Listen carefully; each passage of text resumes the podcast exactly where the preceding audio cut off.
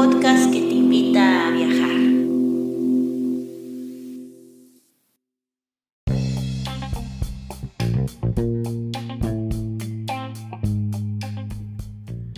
Si te gusta este podcast y vives en Noruega, no olvides hacer una donación al número VIPS 533604. Repito, 533604. Tus aportaciones ayudan mucho para continuar con este proyecto. Y si vives en otros países, puedes visitar la página de Amazon y comprar el libro Escritura Creativa, un manual práctico escrito por Guadalupe Ábalos y publicado por Norlis Publicaciones. Muchas gracias y disfruta del siguiente episodio.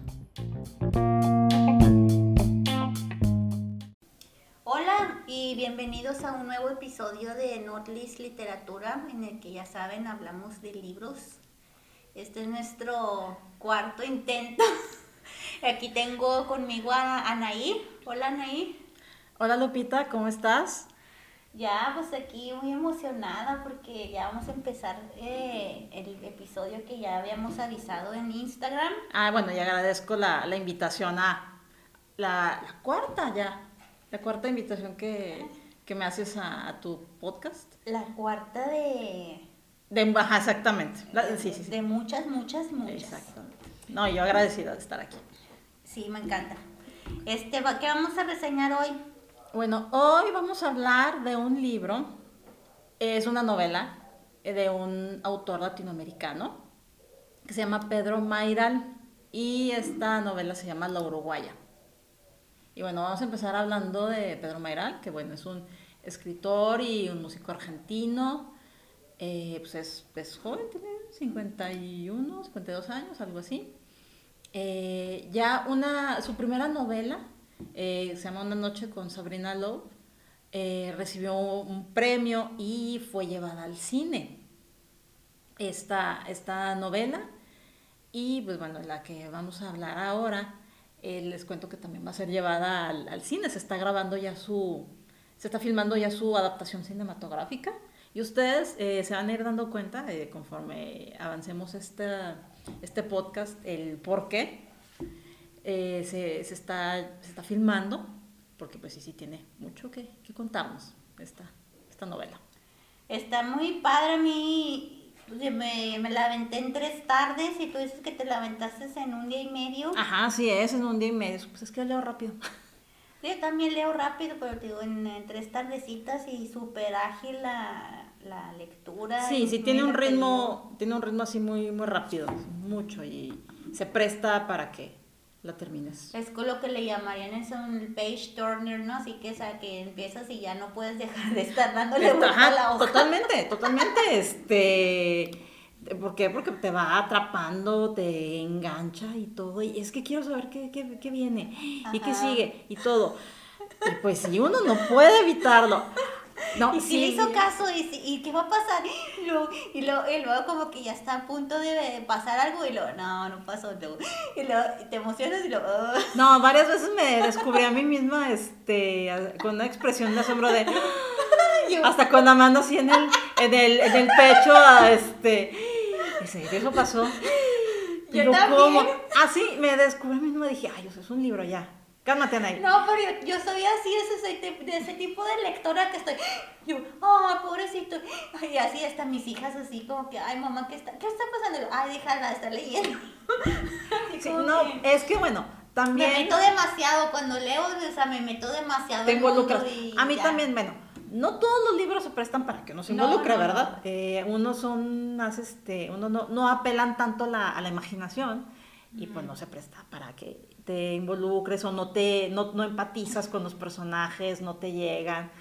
Pero esta vez este será porque creo que todos conocemos a alguien, si no idéntico, pues muy parecido a Lucas Pereira, el, el protagonista de, este, de esta novela.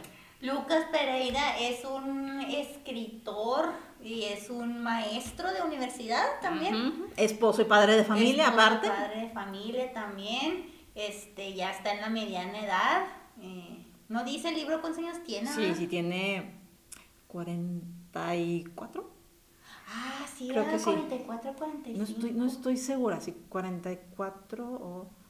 Sí, sí, sí, tiene. Ah, no, Bueno, eso es entonces, 44. O sea, no está, no está tan en la media. Bueno, como Bueno, mencionamos el otro día que otro hicimos el, episodio, sí. el episodio de, de la tregua, pues ya, o sea, una persona en, en sus 50 aún es una persona productiva que tiene todavía mucho que aportar este, a la sociedad en su trabajo y todo.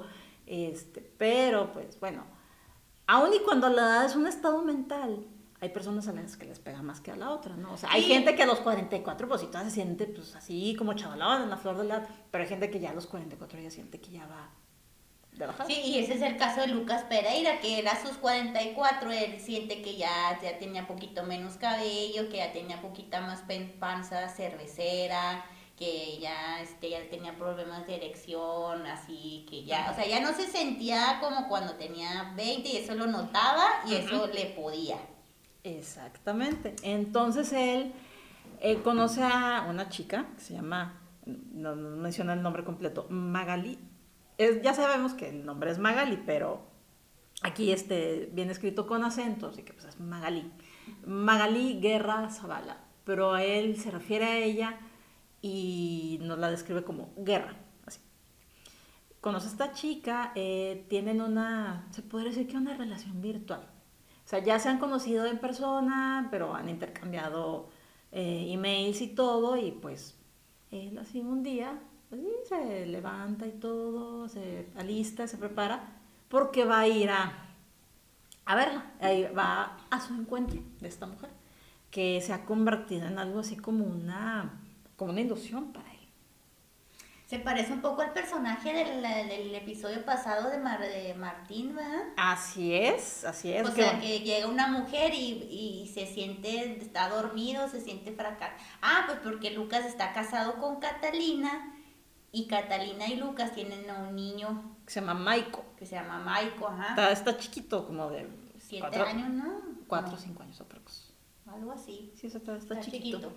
Bueno, el caso es que ese, pues esa es la sinopsis. La sinopsis. Se, se trata de Lucas, Ca- Catalina, Maiko, Guerra, eh, y pues este, el ambiente es en, en Argentina, pero también es en Uruguay, porque luego se va del, de, la, de, de Buenos Aires a, a Montevideo, ¿verdad? Así es, bueno, él es, él es argentino, vive en Buenos Aires y como les digo, un día así casual se levanta, se prepara para viajar, para, para cruzar la, la frontera de, de Argentina a Uruguay. O sea, en este caso va a viajar de Buenos Aires a, a Montevideo. ¿Por qué? Porque eh, él este, va a... Él ha recibido un pago. Es un anticipo por una novela que va a hacer. Entonces va a recibir, ya va a recibir este pago, lo tiene en el banco y todo, entonces él va a sacar ese dinero y lo va a cambiar a dólares. Pero por esta cuestión de la crisis económica, él si los cambia en Argentina, pues le van a dar muy poquito, pero si los cambia en Uruguay, le van a dar mucho más por su dinero. Entonces por eso que se va, se va para allá. A cambiar, pero luego también ya conocí a Guerra, entonces dijo, dijo voy a, Montevideo y a cambiar el dinero y aprovecho para, para con, ir a platicar o a visitar a Guerra. Y ahí, cuando, esto es el principio de la novela, porque lo, ya cuando va a Montevideo a cambiar el dinero, lo que pasa es, eh, todo lo que pasó en la novela pasó en un día, ¿verdad? 17 horas, para ser más exacto. Desde la mañanita, sí, que te digo que... Levantó como a las 5 de la mañana o 4, ¿verdad? Exacto, que se despierta, se levanta, se alista, eh, cruza la frontera, va al banco, eh, renta la, la una habitación. Ajá, exactamente, renta, bueno, renta una habitación de hotel. Pero bueno, es, esta es una novela de corte epistolar, lo que decíamos hace rato. O sea, está narrada en primera persona. Lucas es quien nos está contando su historia, Mm. eh, pero es que está escribiéndole una carta a Catalina, su esposa. Y pues sí, o sea, va describiendo todo lo que sucede en ese día. Les digo, cuando se, se, se sube en este, pues, en este barco. En el ferry, pues, En el ferry, tiene que cruzar el río de la Plata, ¿no? Y Así soy igual es. en geografía. Así es, cruza el río de la Plata. sí, Ajá, ¿no? lo tiene que Sí, cruzar por eso somos comunicólogos, porque no le hacemos a la geografía. Es la, es la verdad, sí, sí. Ay, bueno. No, sí, este. El caso es que se, se cruza y entonces toda la novela eh, se eh, transcurre, o sea, todo lo que pasa transcurre en, el, en, ese, en ese solo día, pero luego lo interesante es que también, pues, como ese epistolar le está hablando a Catalina, entonces a mí algo que me impresionó mucho de esa novela es que, por ejemplo, si yo te escribo una carta a ti y hablo de cosas de nosotras, de que cuando fuimos a la Ciudad de México, cuando estamos en la uni, el, que lee o el que escucha, en este caso estamos en el podcast, pero si, yo te escribo una carta y si alguien más la leyera, pues a lo mejor se iba a quedar como que con muchas preguntas, ¿no? Porque pues yo no te explicaría a ti cosas que ya nosotras y tú y yo ya sabemos. Pero, pero en esta novela, aunque Lucas le esté explicando a Catalina o le esté hablando a Catalina, nosotros los lectores no nos quedamos con muchas preguntas. No, no, no, no, para nada, porque las descripciones son muy ricas. Ajá. Eso. Pero sin parecer obvia, sin, sin, sin que tú pienses, ah, no. se lo está diciendo como que para que yo lo sepa. Ajá, sí, o sea, no es como que demasiado explicativo, no. Ajá. Es, es, es un texto muy fluido, es lo que tiene. Es un texto así muy, muy fluido. Uno no siente que le estén dando información de más.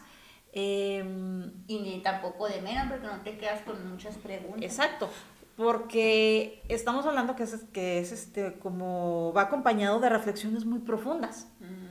O sea, lo que él está escribiendo son reflexiones muy, muy profundas.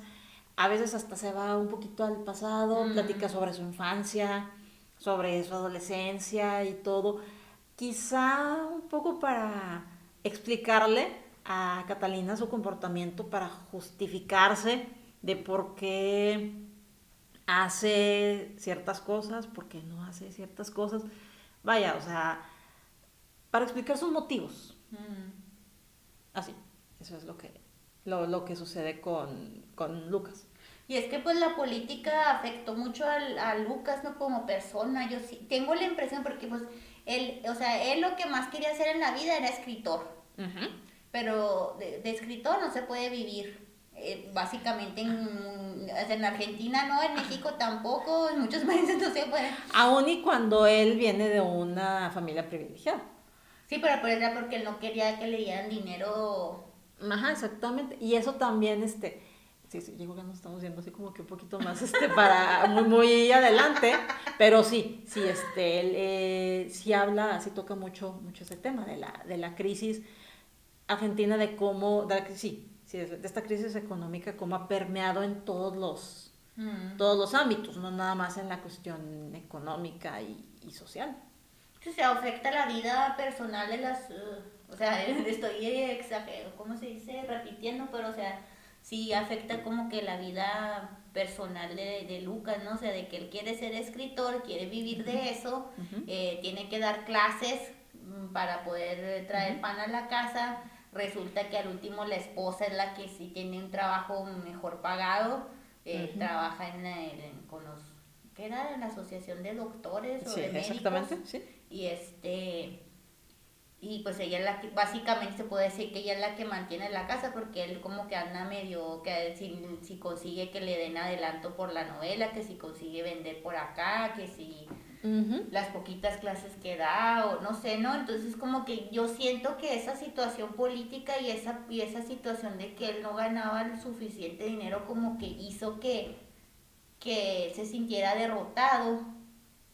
Pues más que nada se crea un desbalance en la dinámica, bueno, por decir de una manera, la dinámica de poder entre los matrimonios, que bueno, sí, eh, en esta cultura nuestra latinoamericana, pues que pues, el hombre es el proveedor, eh, la mujer este, algunas veces tiene la opción de quedarse eh, en casa criando a los niños, a veces no, pero por lo general este, se estila que el proveedor principal del hogar pues sea el hombre.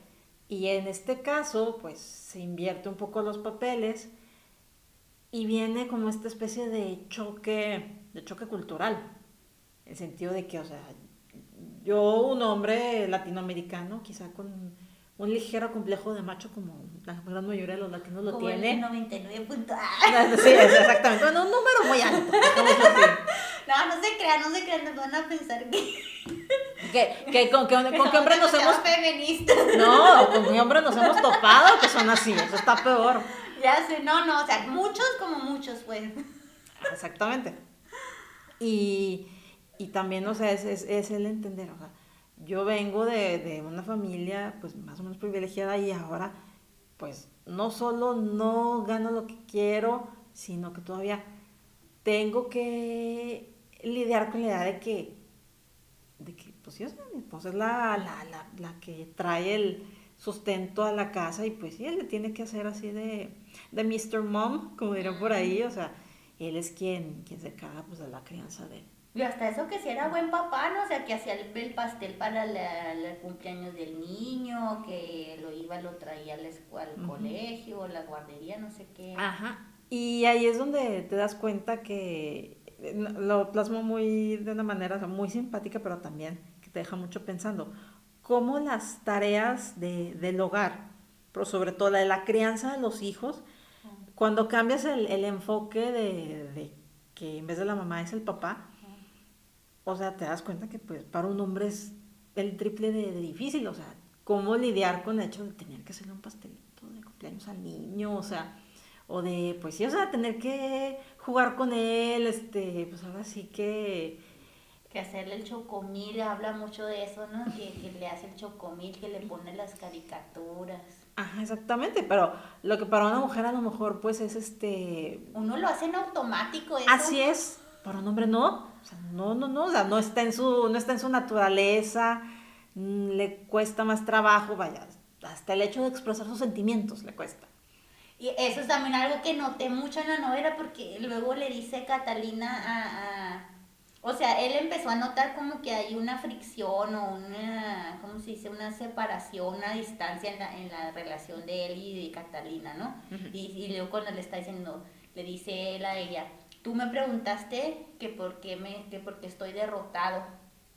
Te siento, te siento derrotado, te siento desmotivado, te siento que no estás, no estás bien. Ella lo confrontó y él no le contestó, o sea, él lo... Ah, porque luego empezó, el, el pleito pues, empezó que porque ya no se acostaban, ya no se están acostando.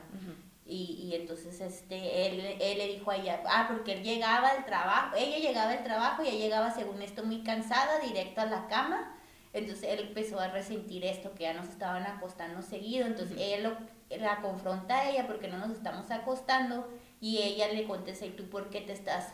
Sí, porque yo te veo derrotado, yo te veo desmotivado. Entonces lo que me llama mucho la atención es que el hombre le está demandando a ella que se abra físicamente y ella le está demandando al que se abra emocionalmente y ninguno de los dos se quiso abrir. Ajá, exactamente. Así es. Eh, sí, ahorita que dices eso, pues sí me recuerda un poco a, a muchas este, mujeres que, que, pues sí, ¿no? O sea, obviamente están eh, la, gran, la mayor parte del día en su casa, eh, encargadas las tareas del hogar, con los niños y pues no sé, este, ya lo que quieren, este, ya eh, por ahí de la tarde y todo, pues es salir a la calle, agarrar un poquito de aire fresco y todo. Llega el esposo, pues obviamente cansado, que a veces es más cansancio mental y emocional que físico, pero pues ya, o sea, está fastidiado, ya lo que quiere es cenar, acostarse todo y pues la mujer así como que, oye, aquí he estado todo el día, o sea, porque, seamos honestos, las labores del hogar eh, es el trabajo más pesado y menos reconocido y remunerado. Y, es una, y es un trabajo que nunca acaba, porque una jornada laboral es que de 8 a 5, 9 a 6 y ya, o sea, ya, ahí termina. Pero el trabajo de una mujer, que es una de casa, nunca acaba. No, pues no. Nunca acaba. Yo empiezo a las 6 de la mañana y termino a las 10 de la noche, y estoy así como que en friega todo el día. Me, me, me, sentaré en la tarde, como en la tarde y me siento a lo mejor a ver el celular o algo, pero o sea, uno de, de ama de casa está todo el día. Entonces, pues, este, o sea, es, es, es, muy cliché lo que está pasando con, con Lucas y Catalina, pero al mismo tiempo... Y sí, o sea, y aunado a, a esa ese conflicto existencial que tiene él de su edad, de su profesión. O sea, súmale esto, eh, pues es hasta inevitable que él se sienta hasta como emasculado, ¿no? Sí, sí, sí, sí. Que se sienta así, este... Castrado. Ajá, exactamente, o sea, consciente o inconscientemente, este, se sienta castrado por, por su esposa, o hasta él, él mismo se ha ido poniendo esas, este, eh, eh, esas, esas taras mentales. Y son cosas que pasan así muy, muy poquito a poco y con el paso de los meses y y el tiempo no es como que de un día a otro pasó todo esto, sino que pasó de que él no tenía trabajo, o tenía menos, ella sí tiene trabajo, todos los días empieza a llegar cansada, ya no hablan, tienen el niño, el niño da mucha lata, porque pues también eso es otro tema que habla mucho en la novela, ¿no? Eso de, de, lo que significa ser padre. Así es, este, volvemos al, al punto, eh, lo que para una mujer, bueno, el instinto maternal, este, se nace con el, hay, bueno, hay unas que lo tienen más desarrollado que otro, o unas que no lo tienen. Pero para una mujer este, le viene más natural la, la crianza de un niño, o sea, el, quedarse con él todo el día y, y vaya, pues lo que implica. Pero para un hombre, pues no, porque el hombre no expresa sus sentimientos, eh, le cuesta trabajo ponerle nombre a, a, sus emociones, a lo que siente. Y en el caso de él, eh, pues nos da a entender que, así que, que digas tú, ay, ¿cuántas ganas tenía de ser papá? Pues como que no mucho. Mm. O sea, no, no, no era muchas su, su, sus ganas, pero pues se dio, ahí está ya la, la criaturita y pues... Y Maiko. Maiko. Y, y si, siendo, y si teniendo instinto maternal, teniendo paciencia, teniendo amor, las cosas a veces son difíciles en cuanto a la creencia de los niños. Imagínate cuando no no te nace cuando no tienes ganas, pues es el triple, o sea, lo llegas a sentir como una, una condena, como una, una, tortura y a ratos es, para él es eso. Y está muy curioso. quiere escribir y que el niño está, papi, papi, y que, o sea, que no lo dejaba escribir o, o también toda esta fibra de los temores, ¿no? Que sea, tengo miedo de que se enferme, tengo miedo de que me enferme yo, tengo miedo de que algo le pase, que andaba en la calle y que se cruzó, se salió corriendo y casi lo atropellan y casi casi me da un infarto ahí en el momento. Ajá, o sea, o sea, amor sí le tiene al niño, solamente son, pues sí, exactamente, estos miedos y el, la, la incomprensión de lo que es la paternidad, la incomprensión de sí mismo. Bien dicen que cuando uno está bien consigo mismo, va a estar bien en todos los ámbitos de su vida. Así que ahí es donde nosotros ya nos damos cuenta, pues, en qué estado mental y emocional está Lucas. Y eso me gustó mucho, porque como que hay muchas novelas que siempre que si habla la mujer, habla de cómo se siente ser madre, pero no he leído yo muchas novelas, de hecho no me acuerdo ahorita de ninguna que, que hable de un padre que siente el ser papá. Como que, que, no hay mucha literatura que habla al respecto, o al menos yo no me he topado con muchos libros, y, y haber leído esto que de parte de, de Lucas, pues como que, no sé, me hizo sentir bien que, que, que lo que él siente yo también lo he sentido, o sea, esa parte de identificarse, a mí, a mí, a mí cuando leo una novela y me siento identificada, como que me traí mucho, no, no, no, es, la palabra no es placer, pero como que el hecho de no sentirme sola o de que, ah, él también le pasó, o yo, ay, o sea, entonces... Conectas con un personaje, sí. Entonces eso me, me, me, me gusta, de, de, y en este caso de Michael y eso pues me identifiqué muchísimo, porque pues yo tengo tres hijas, entonces así como que, ah, sí es cierto, eso de que te da miedo que se vaya a enfermar y que tú no hayas detectado eh, de que se enfermó, que te enfermes tú y quién lo va a cuidar a él, qué tal si me muero. Por ejemplo, yo le estaba comentando la otra vez a, no me acuerdo si a mi papá o a quién, pero yo antes no le tenía miedo a la muerte y, y ahora que tengo hijos, es como que, ay, no, no me quiero morir porque, o sea, ¿quién las va a cuidar? Y este, pero antes así me valía, o sea, me valía si me, si decía, si muero, pues tocó, así, ¿no? Y ahora no, o sea no que le tenga pavor a la muerte, no, pero si así de no quisiera morir. Sí, porque ya no, ya no eres nada más tú, ya no piensas nada más en función de, de ti, o sea, ya estás pensando en, en, otros, en otro ser humano, bueno, y en tu caso otros tres seres humanos. estuvo, estuvo padre, estuvo bastante padre eso. Y en medio de todo esto que está pasando con Lucas, con, eh, con Catalina, con Michael, con la situación económica, con el, la situación laboral, eh, la paternidad, bla, bla, bla, es cuando entra la señorita Guerra. Así es. Sí. ¿Quién es, quién es, quién es esta Magali, Magali Guerra? Bueno, la conoce en un encuentro literario. Así que él este, viajó, no sé, hubo esta atracción y todo. Y digamos que es este, algo a lo que él se, se va aferrando. A ese tipo de cosas que te hacen más llevadera la vida. Como cuando ya este, estás fastidiado, harto, pero te acuerdas de alguien este, en quien, eh, que sí, que te hace sentir vivo, que te recuerda que aún hay muchas cosas que ver, que hacer, que en tu realidad no se limita a las cuatro paredes de tu casa. Eso, eso, eso representa para él este Magal. Es una, una fantasía, una ilusión, una quimera, no sé. Eso, eso es, es este, la, la, oportunidad de estar con alguien más joven, guapa, con una actitud despreocupada. Mm. Alguien con quien él este, puede conectar este, su lado, su lado de él, Lucas, su lado más, bueno, no salvaje, pero ese... Pues más primitivo, ¿no? O sea, de hombre que conquista mujer y... Ajá, o sea, está, eh, o sea, el pensar en estar con una mujer más joven, más guapa, es como dijimos en el episodio de la Dragon, un ego booster, muy, muy, muy fuerte, muy, muy potente. Y eso es, es para ella, pero sobre todo la, la oportunidad de otro, otro mundo, o sea, otra, otra realidad donde no tenga que estar pensando en el día a día, en cuidar al niño, en ocuparse de la casa, en lidiar con una mujer eh, más fuerte, más poderosa, eso. Y luego también que, que ella que fuera uruguaya, ¿no? Y, y, como que se, ya se hacía todo más exótico, ¿no? Porque hasta, por ejemplo, la parte en la que habla del, del, del fleco, que, que era flequi, flequillo, quién sabe cómo Sí, pues es que Porque hablan, hablan diferentes palabras, o sea, que ya de, dice que eso también me llamó mucho la atención la novela, que hablan así de muchos, este, los mentados sociolectos, ¿no? Que, que ya en Argentina decían vos y que en Uruguay ya dicen tú, o que, este, las palabras ah, así ya diferentes, ¿no? Y... Ah, sí, es que esa es, esa es otra.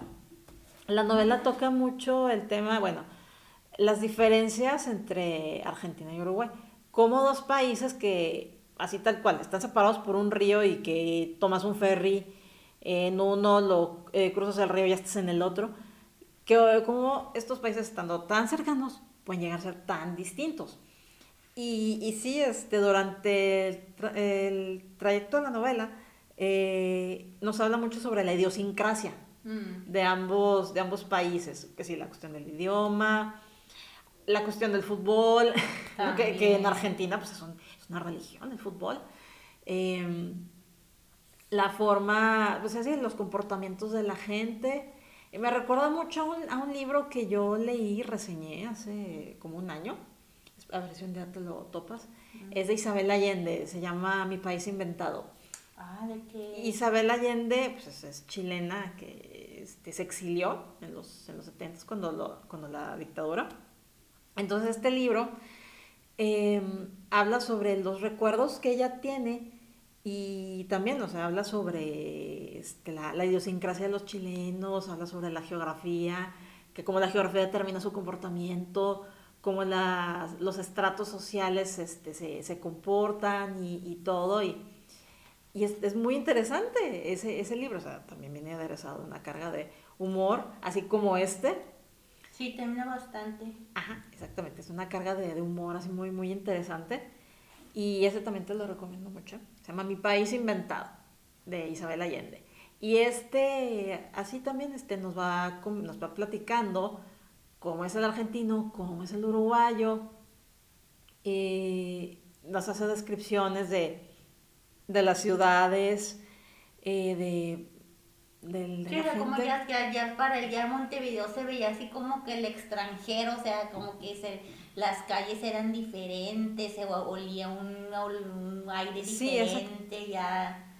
O sea, ya. sin alejarse tanto, como es casi estar en otro mundo, por decirlo de una manera. Exactamente, y eso también lo vivimos nosotros aquí en, en Juárez y El Paso, o sea, Ajá, nosotros es. también estamos mm, separados por un río, nosotros estamos en Ciudad Juárez, México, está el río, el río Grande, eh, según los americanos, Río Bravo según nosotros, y esto te vas al Paso y también ya es otro otro aire, por ejemplo, yo siempre que, hace mucho que no voy al Paso, pero siempre que cruzaba así la frontera, yo a mí me daba mucho, no, no coraje, pero así como que me quedaba siempre muy eh, perpleja de cómo la gente, eh, estando en Juárez, se, se cruza por el medio de la calle y tira basura y todo, y luego ya nomás se cruza el paso y se cruza Sí, por ya, las sí, esquinas, sí. tiran la basurita en su lugar, todo muy Sí, sí, sí, no, sí, ya se vuelven otra clase de ciudadanos, sí, sí, los desconoces. Ujú, Y, y es la misma gente que, que ve- veías Ah, atrás claro. en, el- en la fila del puente y,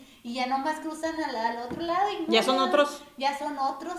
Entonces, este, eso es lo que se me hace como que pasa en, en, en todos lados, ¿no? Que, que las fronteras entre los países como que no solamente son geográficas, sino que son...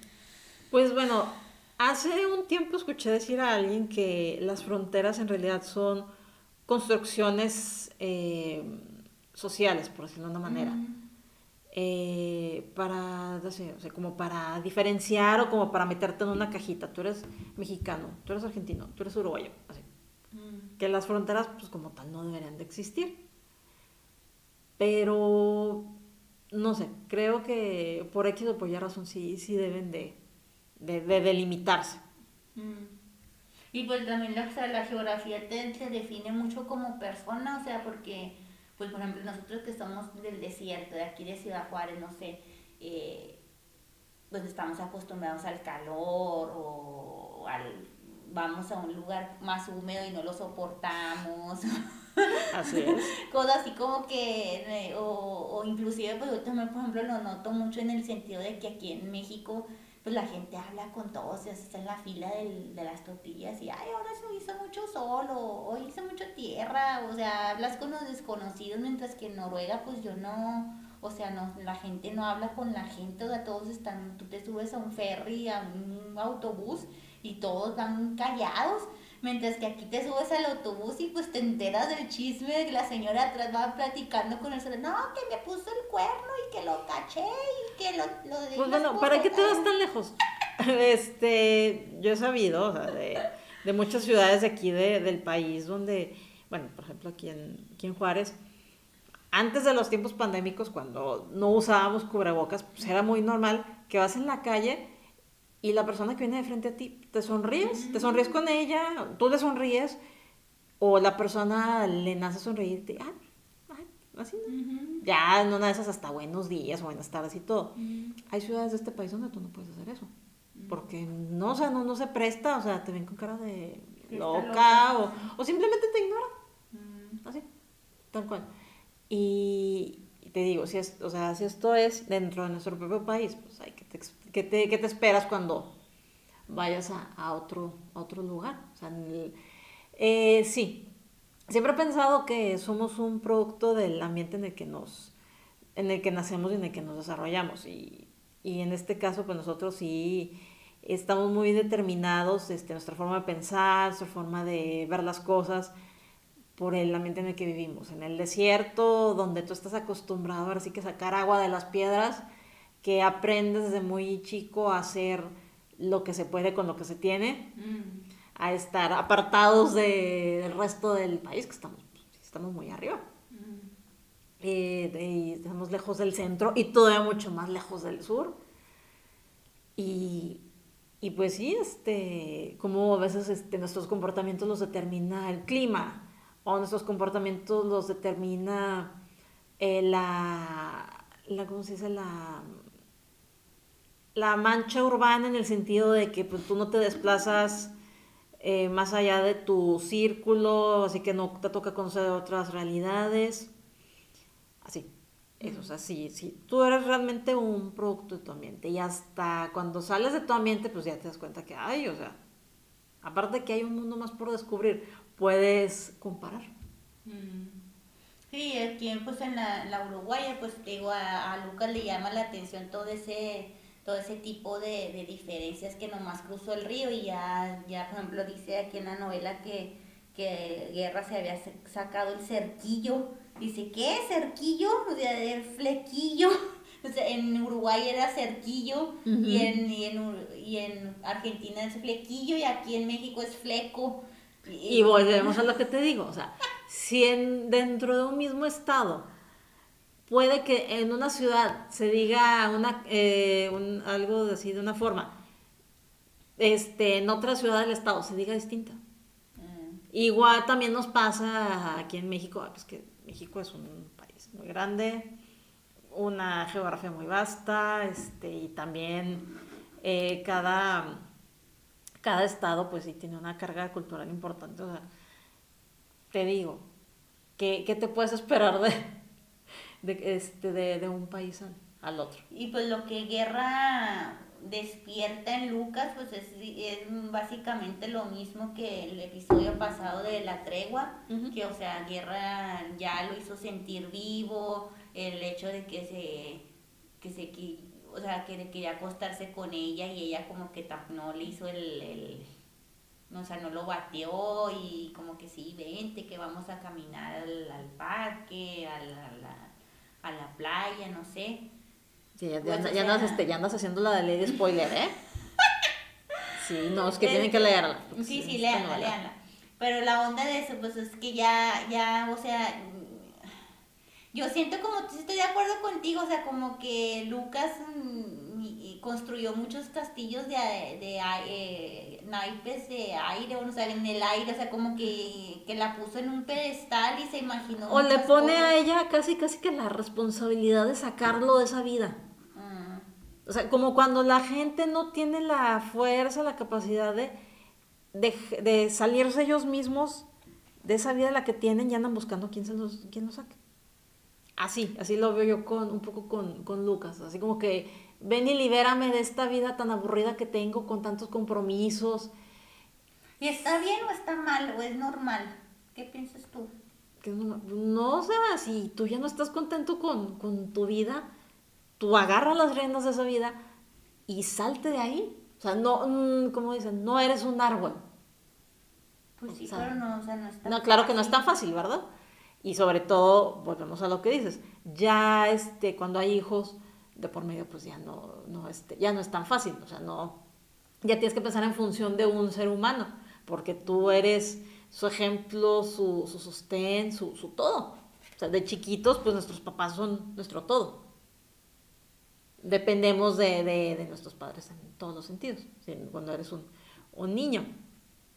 Ahora bien, ahí es cuando entra la, la idea de que, ok, este, si soy tan infeliz, si ya no estoy contento con esta vida, o sea, mi, mi hijo, mi hija, ¿se merece tener ese padre o esa madre?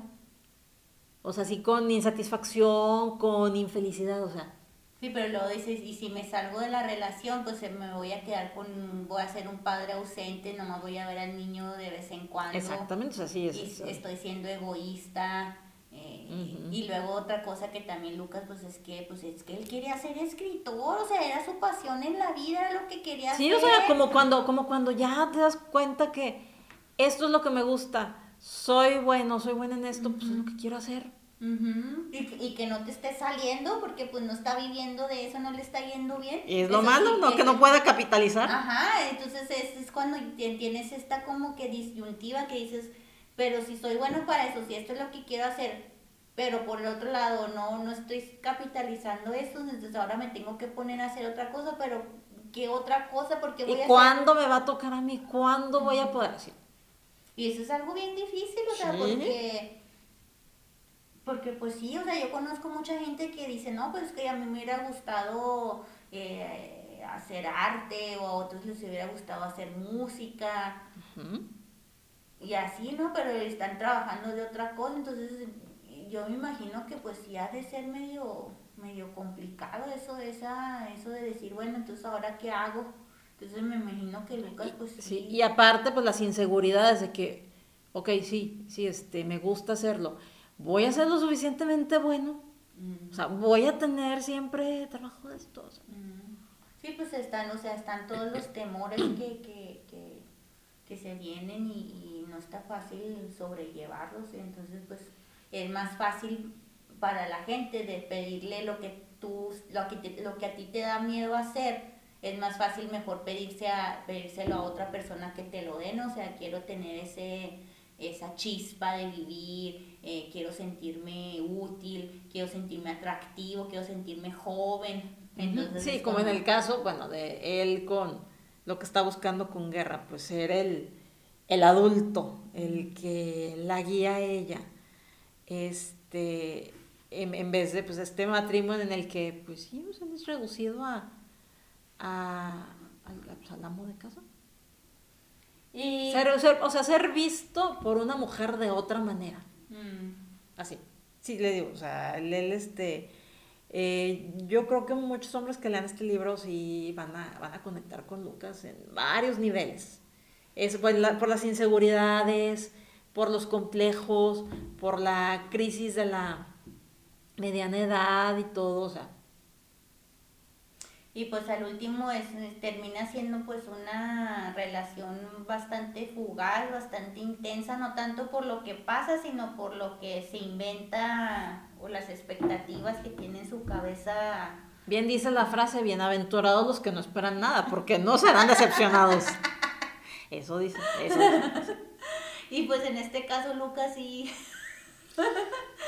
Tremendo golpe que se dio. No, no, no vamos a decir más. nada más, nada más este diremos que cuando te das frentazos con la realidad, son este son, señores frentazos, ¿eh? no, no es, no pero, cosa. Pero él sí le, o sea, el último o sea, el último ya como conclusión en al final dice, pues qué bueno que me diste golpe porque me hizo como que me que me despertara, o sea... No, es que a veces las sacudidas son necesarias, porque hay personas que entienden a la buena, pero hay otros que entienden nada más a la mala.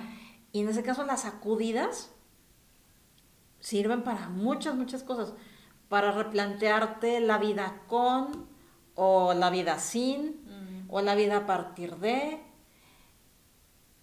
Sí, o sea... Y eso es lo que me gustó de, de Lucas, o sea, no, era como que, ay, me fue mal en el amor, o, ay, pobrecito yo, o, sea, no. A veces, a veces sí caía en la autocompasión, no, no, este... Sí, sí, pero no, o sea, en conclusión. Pero ya al final, él ya es muy consciente de su destino. Ajá, o sea, y Que las decisiones que, que tomó y las consecuencias de esas decisiones, pues ya, ya determinaron lo que iba a hacer de su vida y ok, ya pues ya me pasó esto, ¿ahora qué hago? No, pues órale, a darle, o a seguirle, o a hacerle por aquí, o a hacerle por allá.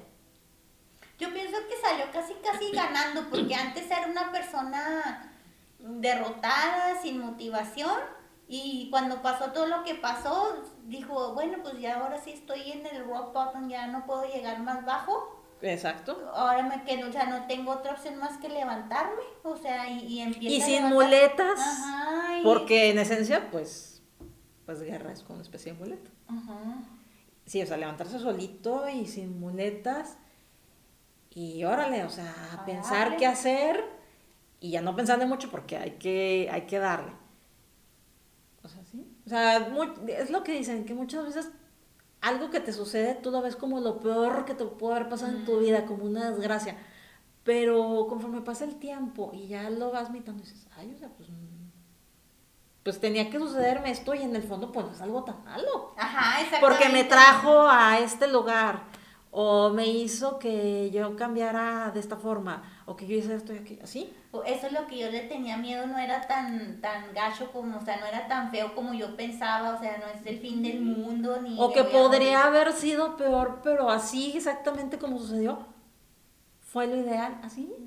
Digo que en el momento pues uno no, no, no, pues no, no se da cuenta, ¿verdad? Porque está enfrascado en este problema, en esta situación. Pero ya conforme lo vas este, sopesando, dices, esto era lo que me tenía que tocar y muchas veces las cosas tenían que darse de cierto modo. No, sí, al último, al último te quedas pensando, es, es como que este es un libro de superación personal. es algo así. Te enseña así unas, unas cuantas, este... porque al final tiene así muchas reflexiones, así como que, que te dices tú, órale, o sea, ya después de que te entretuvo, ya al final es como que ya viene con todas estas, este conclusiones, reflexiones de la vida. sí, es que lo que tiene este libro es que es, es un libro corto, es, es, breve, ¿tiene cuántas páginas? 170. Eh, no. 142. Es, es breve, pero sí es intenso. sí lleva un ritmo a, ratitos hasta como vertiginoso. Pero ya llega un momento al final que ya como que se estaciona poquito, pero es, pero es muy necesaria esa, esa, esa parada. Porque así ya tú como lector ya vas cayendo en la cuenta de no, sí, este, pasó esto y, y sí, les digo, viene acompañado de unas, unas reflexiones muy interesantes. Por ejemplo, una que le dice, celebro, celebro Cata, es eh, que hayamos simplificado, o sea, dice, una parte que, le, que yo la siento como que la máxima de este libro fue que, que dice, pues si no puedes con la vida, puedes con la, con la vidita, o sea, con el día a día. Ajá, o sea, con el día a día y, simplificar, o sea, de que se quedó sin carro, pero bueno, o sea, me libré de, de que de arreglar el, coche, de la gasolina, que la llenarle aire, que la aseguranza. Me voy caminando y pues tranquilo, o sea, como que dice, pues no puedo con la vida grandota, pues entonces puedo con la vidita chiquita y de día a día y simplificando todo lo que pues lo que lo que no se pueda y, o sea, no, no, no, no, no, no, nos, tenemos por qué estresar tanto como que dice, a veces uno se estresa mucho que quiere dar el, el mejor futuro para sus hijos, quiere tener la mejor casa, quiere tener mejor cuerpo, eh, comer muy saludable, eh, ir de vacaciones, o quiere sacarle demasiado jugo a la vida y quiere hacerlo todo bien y todo perfecto y, y, especialmente pues las redes sociales también como que a veces nos hace sentir así, ¿no? Que ves en Instagram que, ay, que tu amiguito se fue de vacaciones y que la pareja perfecta, que el marido le da flores a tu otra amiga y tú acá en tu casa todo gordo y enchongado y... No, sí, eh, sí, sí despiertan el, el complejo de inferioridad, pero ya luego te enteras así de las realidades que hay detrás de todas esas fotos y dices, ay Sí, pues, pero no, no, todo, no siempre te enteras. Ah, no, no, no siempre, ¿verdad? No siempre. Pero entonces, este, es como que la, la, moraleja que nos, que nos deja Pedro Mayoral con su novela, que pues así como que pues no te la tomes tan a, tan a fondo, eh, no te la tomes tan en serio, disfruta y vive el, día a día y pues paso, no sé, o sea, no, no, es, no, no es tan peor como te lo imaginas. Y sobre todo también nos habla sobre las expectativas no tanto que la otra gente tenga sobre ti, sino las que tú mismo te, mm, pones. O sea, que tú quieres esto y qué es lo que sucede cuando tú mismo no las puedes cumplir. Mm. O sea, que tú dijiste, es que yo quiero llegar a, hacer esto, quiero llegar hasta este punto. Y cuando no llegaste, mm. tienes que vivir con la frustración, con la, la infelicidad. Y entonces ok, no puedo llegar a ser quien yo quiero, ¿qué voy a hacer de mi vida? Eh, ¿Para dónde? Eh, no sé, los demás tienen esas mismas expectativas de mí o en realidad la frustración es porque yo mismo no me, no me siento pleno. Eso. Eso es también lo que, lo que sucede con Lucas. Y es que, resumiendo, Lucas está en un punto de su vida donde ya es como si ya no pudiera más como si ya no pudiera lidiar con, todo lo que es. Y creo que este, en, algunos momentos nos hemos sentido así. Todos. Todos, sí. Sí, que dices, es que ya no sé qué hacer, esta vida que tengo ya no me gusta, ya no hallo para dónde moverme ni qué hacer ya, no tiene remedio. Entonces, ¿ahora qué hago? Una parte que me gustó mucho, ya así para concluir, es cuando dice que él quería escribir una novela basada en Brasil, con, la que quería escribir de los narcos, quería tener mujeres este, voluptuosas y morenas, quería droga, quería pistolas, quería carreras, quería escribir una novelaza. Y al último dice, bueno, pero pues ya que a lo mejor no puedo escribir esa novela, pero pues porque no escribo de lo que me pasa a mí, de mi vida, y, y, es aceptable y está bien. Ajá, exactamente. Volvemos a lo mismo. Es, muchas veces hacer lo que se puede con lo que se tiene. Y está Por mientras, ajá, y está bien. Mientras llega algo mejor o más grande.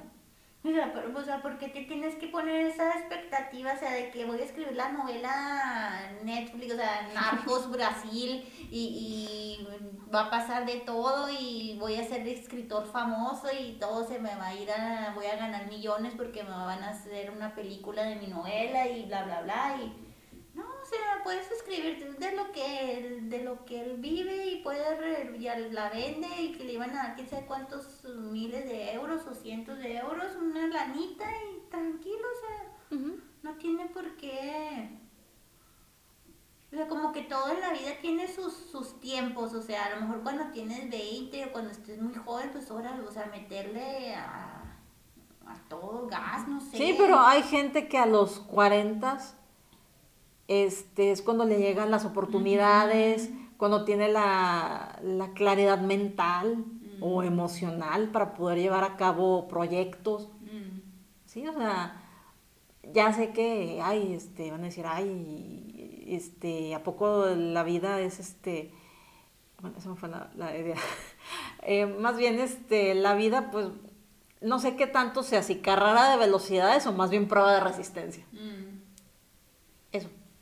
Sí, otros hoy nos dicen que la vida es como un maratón, o sea que no se trata de, de qué tan rápido vas, sino de qué tan persistente eres. y O como dijo ese sabio hombre llamado José Alfredo Jiménez, no hay que llegar primero, pero hay que saber llegar.